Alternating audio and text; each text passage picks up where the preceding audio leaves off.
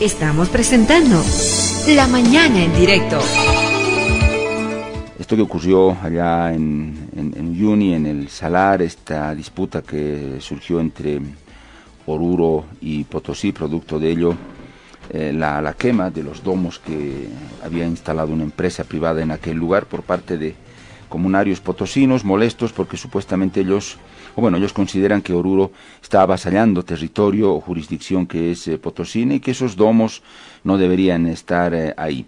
Eh, Jerome Benassi es el responsable legal de Amazing Escapes Bolivia, esta empresa que impulsa el proyecto Cachi Lodge, que es una iniciativa de emprendedores bolivianos y suizos que se hizo en la comunidad de Girira, como aliada ¿no? en, ese, en esa región, eh, con un acuerdo que se ha eh, logrado con la, con la comunidad. Pero es importante escuchar a la empresa y en este caso Jerome Benassi que está junto a nosotros.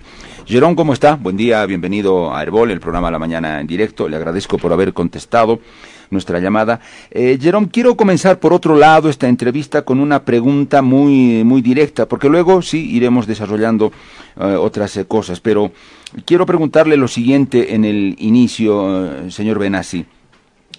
Ustedes, como empresa privada, han pensado ya en la posibilidad de retirar el proyecto del lugar, no sé si llevarlo a otro lugar dentro del mismo salar, o definitivamente sacarlo del país y llevarlo a otro país, tal vez, no sé, Chile u otro lugar. Eh, comienzo con esa consulta, señor Benassi. Un gusto, bienvenido.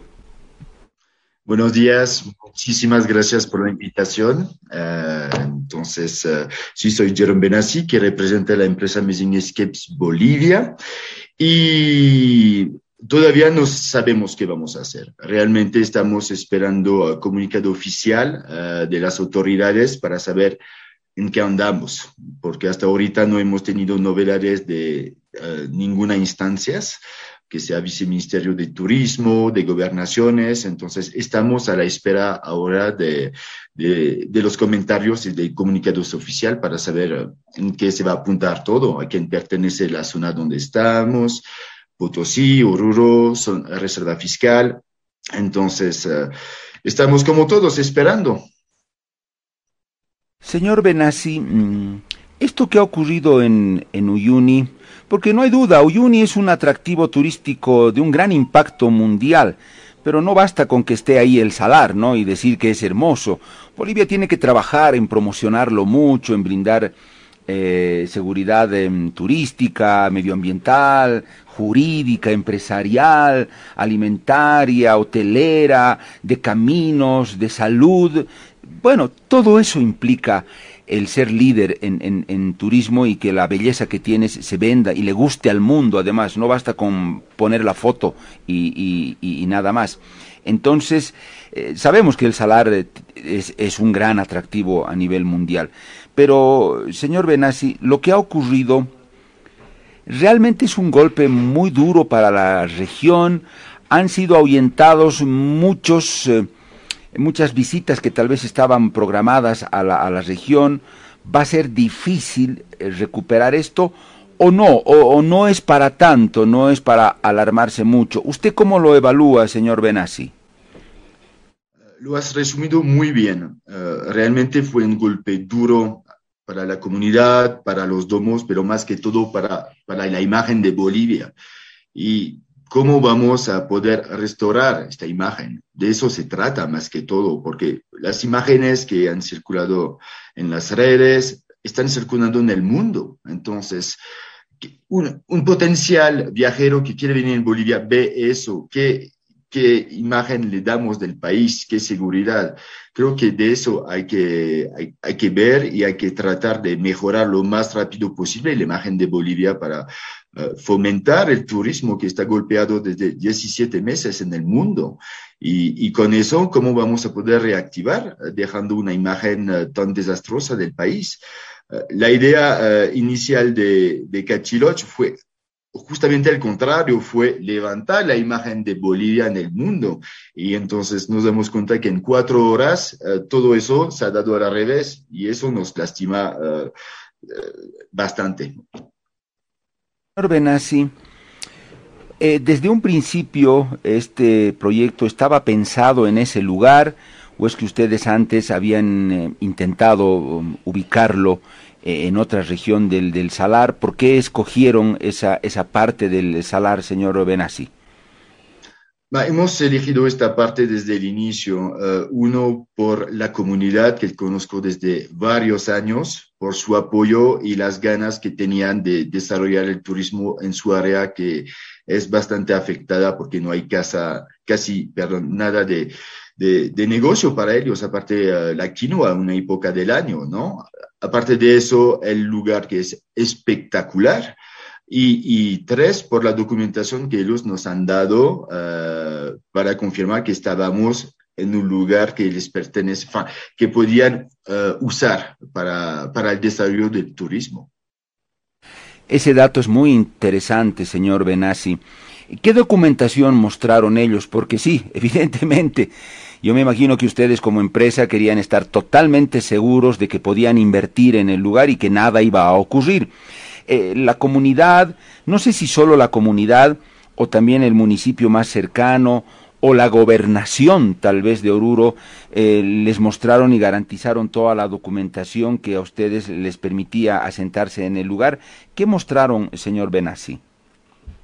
Primero hemos uh, acudido a, la comunidad que nos ha mostrado documentación y de ahí hemos ido directamente a la gobernación de, de Oruro, por supuesto.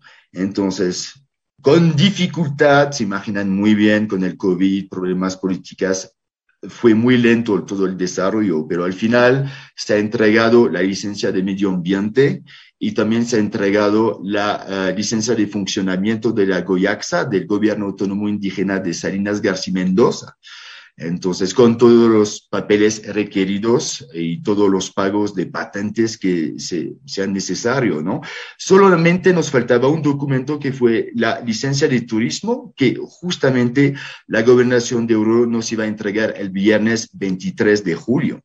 Entonces, con todos los eventos que han pasado, lamentablemente no se ha podido entregar, pero nosotros de buena fe hemos acudido a las instancias que uh, nos han dado respaldo legal para poder uh, estar, uh, para poner puesto el campamento de lujos en el lugar que, a donde ha pasado las cosas. Señor Benassi, es obvio que ustedes nunca se imaginaron que iba a ocurrir esto, porque acudieron a la, a la, instancia mayor de la región, que es la gobernación. Eh, ella les dio todas las garantías, la certificación de que podían eh, emplazar el, proyecto en ese lugar. En ningún momento se les ocurrió seguramente eh, esto, o alguien ya les advirtió algo en, en, en un determinado momento, señor Jerome. Realmente lo que ha pasado el último viernes, creo que nadie se lo imaginaba. Realmente fue una película de terror. Nadie, a pesar de tener nosotros banderas blancas, uh, de instaurar una comisión para iniciar el diálogo uh, y encontrar una solución pacífica, llegar a las imágenes que, que se ve en, en, todo el mundo, me parece increíble. No sé si estoy soñando honestamente uh, todavía, les digo, porque yo estaba presente en los, los eventos, personalmente además, entonces he tenido miedo bastantes veces y al final nos hemos alejado y solo viendo la destrucción en directo y en vivo de, todo un proyecto que, fue importante para esta área de Bolivia, para la comunidad, porque es un proyecto que permite tener esa simbiosis entre comunidad y la inversión y mostrar una imagen súper positiva de Bolivia.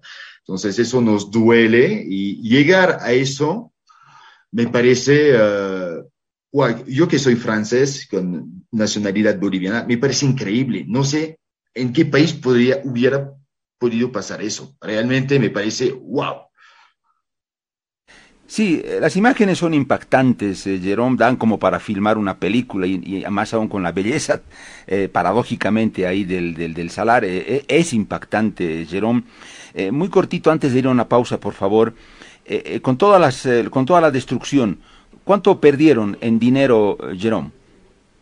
Todavía no, no, sabemos, hemos visto rápidamente el día sábado un poco los daños, hemos sacado lo que se ha podido rescatar y vamos a volver en algunos días con, para hacer un análisis técnico y detallada del monto de los gastos que se han ocasionado. Jerome, usted nos decía que también tiene nacionalidad boliviana. Exactamente. Muy bien. Em, los, eh, los, capitales, em, o el capital que comprende este proyecto, em, está casi en un 50% suizo y boliviano, o una mayor parte es eh, eh, suiza. lamentablemente no puedo responder a esta pregunta porque no tengo la autorización. Lo que puedo decir que hay capital que sea suizo y boliviano para promocionar justamente este, esos domos y promocionar la imagen de Bolivia. Sí. Entonces, uh, son los dos capitales importantes de, este, de esta inversión. Eh, Jerome, eh, usted mencionó a una um, autonomía indígena en el lugar, que es Salinas García y Mendoza que está en esa parte. Nosotros conversamos con el principal eh, dirigente, el representante, el Malcu de, ese, de esa región, lo entrevistamos también acá en el programa, y él nos confirmó y nos dijo, sí, nosotros hemos autorizado la presencia de Cachiloch del proyecto en este lugar. Hemos hablado, estamos em, todavía continuamos en las tratativas, estableciendo, afinando un acuerdo que sea muy claro. Eh, Jerome es así, muy al margen de todas las consultas que se hizo a la gobernación. En definitiva, el acuerdo central, la aceptación principal la tiene esta autonomía indígena. Ustedes eh, han em, conversado con ellos. ¿Hay algún documento que se esté preparando o ya está preparado, firmado? ¿Es así, eh, Jerome? Sí, exactamente. Tenemos muy buenas relaciones con eh, la Goyaxa, donc Gobierno de Autonomía Indígena de Salinas García Mendoza. Ellos nos han respaldado, por eso nos han emitido la licencia de funcionamiento, que hemos dado también a, su, a su radio para comprobarlo. Creo que de eso se trata. Tenemos, tenemos apoyo de toda esta parte, uh, de Gira, de Salinas y de todas las marcas alrededor. Creo que es un proyecto para la región y ellos se dan cuenta de eso y creo, queremos trabajar mano a mano con ellos. Entonces, de eso se trata. Uh, comunidad uh, indígena trabajando con empresas para que todos nos levantamos. De eso se trata finalmente el proyecto también. Eh, Jerome, ¿y las condiciones de este acuerdo con la comunidad? Porque claro, es una autonomía indígena que tiene una serie de atribuciones, es un logro muy importante dentro de lo que es este Estado plurinacional de Bolivia. Las autonomías indígenas no son muchas, pero Salinas García Mendoza está ahí. El acuerdo que ustedes han logrado con ellos, eh, Jerome, eh, ¿se puede conocer eh, qué tipo de beneficios eh, eh, representa para ellos en el lugar el proyecto que van a recibir. Yo le ponía un ejemplo al dirigente, al Malcu con el que hablábamos, y le decía, mire, si um, genera 100 dólares eh, como utilidad, pongámosle, eh, ustedes de esos 100 dólares, ¿cuánto van a recibir? Eh, ¿40, 50, 30 dólares, 60 dólares? le traslado la misma consulta a Jerome. ¿Cómo se puede graficar eso? Uh, mira, hay, uh, tenemos un acuerdo con la comunidad de Girira, porque estamos súper cerca. El acuerdo que tenemos es capacitar a la gente y que trabajen en el proyecto para tener fuente de ingreso, que sea en mantenimiento, que sea en cocina, que sea en seguridad, en limpieza, etcétera, etcétera. Creo que necesitamos a ellos como ellos nos necesitamos. Es por eso que es una simbiosis.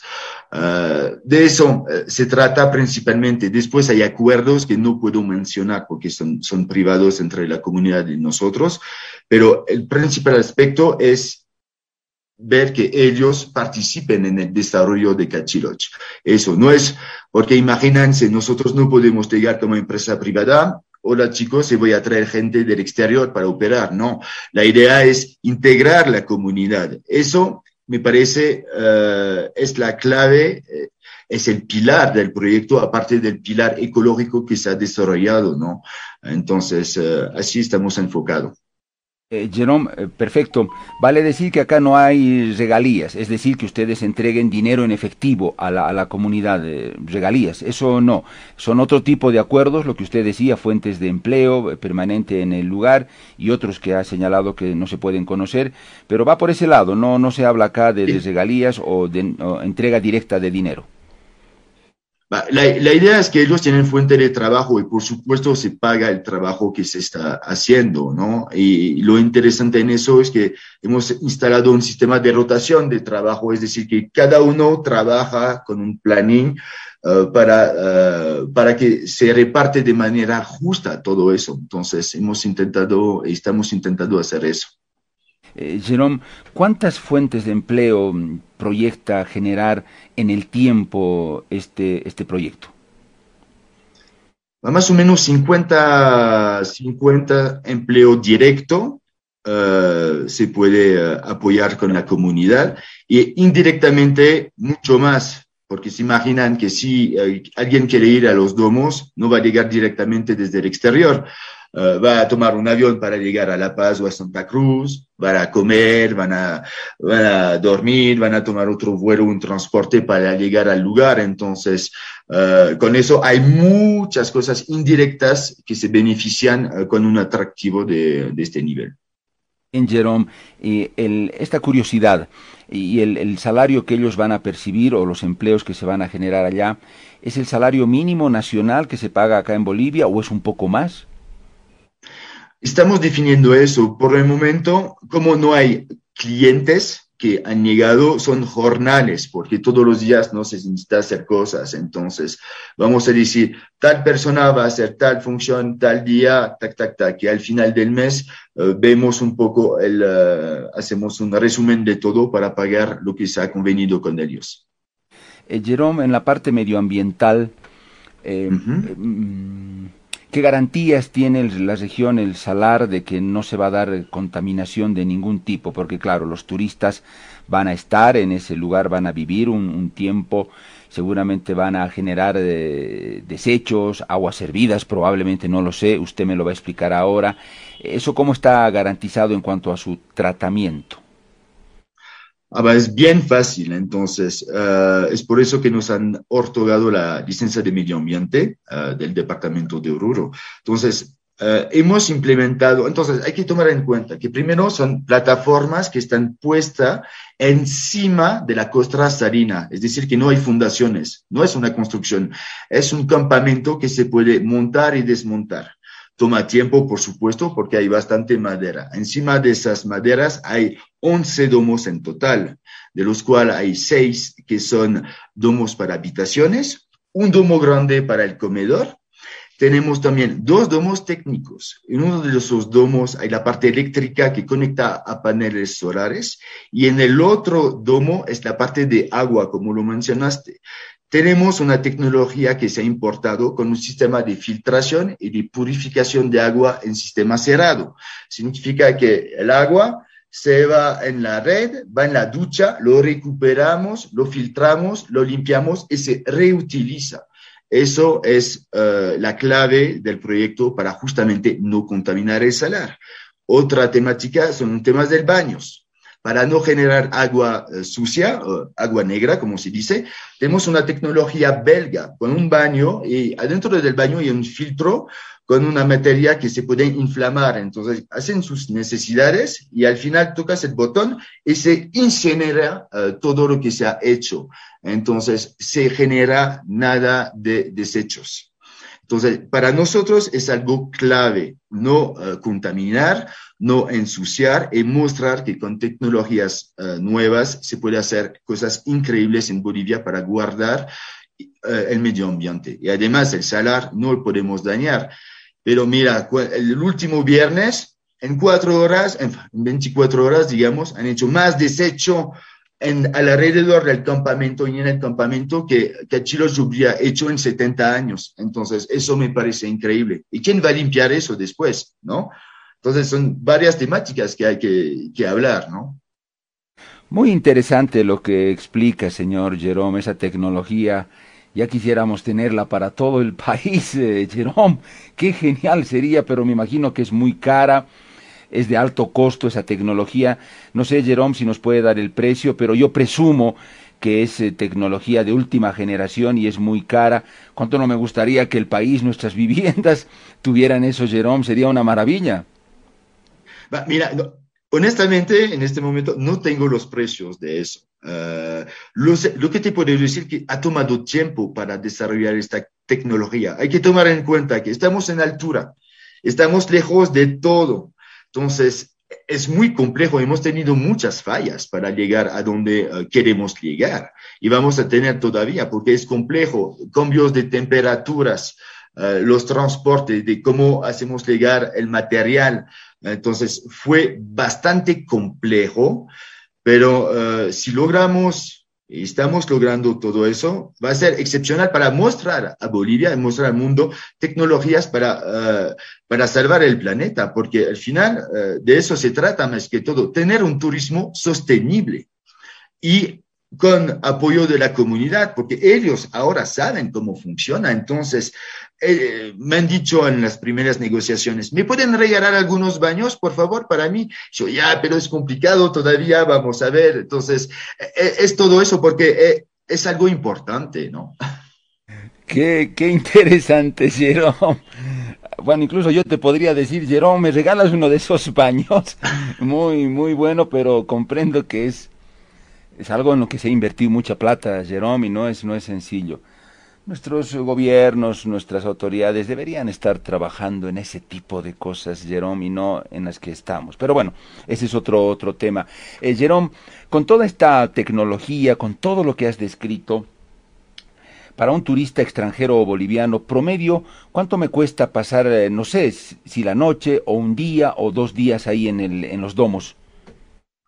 Ah, hemos definido, uh, un, se dice un paquete, ¿no? De tres días y dos noches, incluyendo el transporte, el guía, uh, la comida, el hospedaje, las visitas, las bebidas.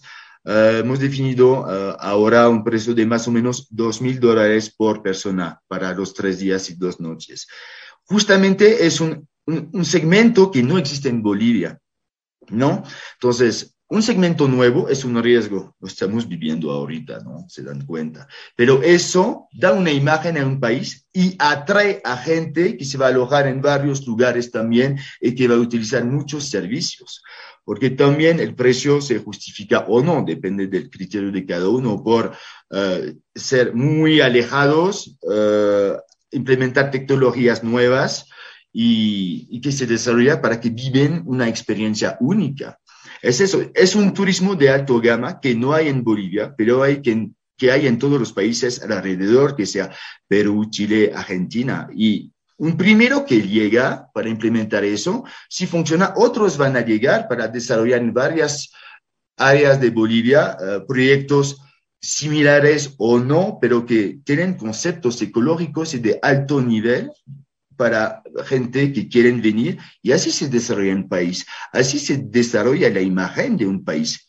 Uh, porque si seguimos siempre con las mismas bases y no hay varias um, estándar de, de, turismo, vamos a quedar siempre en lo mismo, pero para levantar hay que poner cosas excepcionales para gente que pueden pagarlo y que hacen después los embajadores del país uh, a sus amigos cuando vuelven a su país. Así funciona el turismo también. Hay que lanzar una primera piedra. Lamentablemente fuimos nosotros los primeros a lanzarnos en este mercado y es complicado.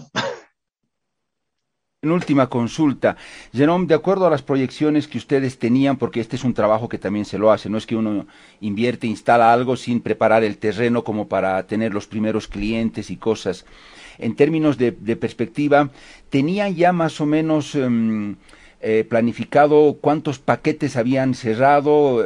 ¿La posibilidad era grande, la expectativa? ¿Gente que ya estaba dispuesta a hacer su, su reserva para los domos? ¿Cómo estaba eso, Jerome? Ah, mira, es bien complicado responderte porque con todo el tema del COVID, uh, creo que todo el sector del turismo sufrimos de eso, pero hay gente que se habían comprometido a venir en diciembre, digamos, para uh, las fiestas de Navidad o Año Nuevo y pasarlo en un, en un lugar excepcional, ¿no? Pero como se pueden imaginar, con todo lo del COVID es bien complicado, con las fronteras cerradas, con cuarentena, no cuarentena, estamos todos en la incertidumbre, ¿no?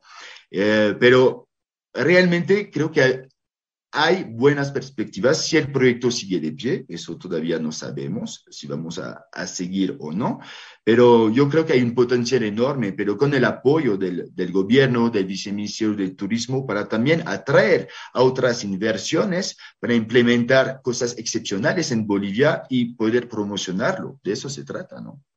Muy bien, Jerome. Eh, nos has dado datos muy interesantes, Jerome, sobre todo esto, que no los conocíamos. Para el cierre, eh, Jerome, bueno, ustedes están a la expectativa.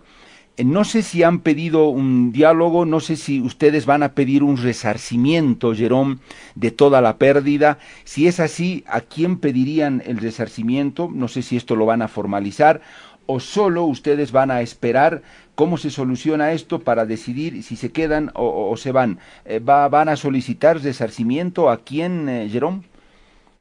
Eh, lo estamos pensando justamente esta tarde. Voy a tener uh, citas con, uh, con, firmas de abogados para analizar la manera más inteligente de, de, de, pedir justicia. De eso se trata, ¿no? De pedir la recuperación de los daños y, y ver a dónde vamos a ir, ¿no? Uh, después, como lo mencionaste, nos quedamos, no nos quedamos ahora está fuera de nuestras manos. Queremos saber de manera oficial si el gobierno y si el viceministro de Turismo quiere de nosotros, quiere desarrollar el turismo o no. Si no quieren, vamos a invertir en otros países. De eso es de simple. Uh, no podemos imponernos. Nosotros hemos puesto la camisa para Bolivia, uh, para la comunidad, para desarrollar muchas cosas. Pero si al final nadie quiere de nosotros para este tipo de turismo, que nos los digan y ya, y vamos a intentar uh, en otros países que pueden ser más seguros, pero me, me, daría una pena enorme, honestamente. Te lo digo porque es mi país de corazón, me siento boliviano uh, por vivir tantos años acá y quiero apoyar a mucha gente acá. Y sería realmente un, un dolor de, del alma si, si nos vayamos, pero la realidad será lo que será, ¿no? Jerome, fue un gusto conversar contigo y fue muy interesante, repito, el escuchar todas las cosas que nos dijiste. Nos sirve, nos ilustra mucho. Jerome, un gusto y si es necesario volveremos a conversar. Ojalá que todo discurra por el camino de la paz y el consenso. Un gusto, Jerome. Un gusto, gracias. Jerome Benassi es el responsable legal de esta empresa Amazing Escapes Bolivia, que está impulsando el proyecto allá en el Salario Uni eh, turístico Cachiloch.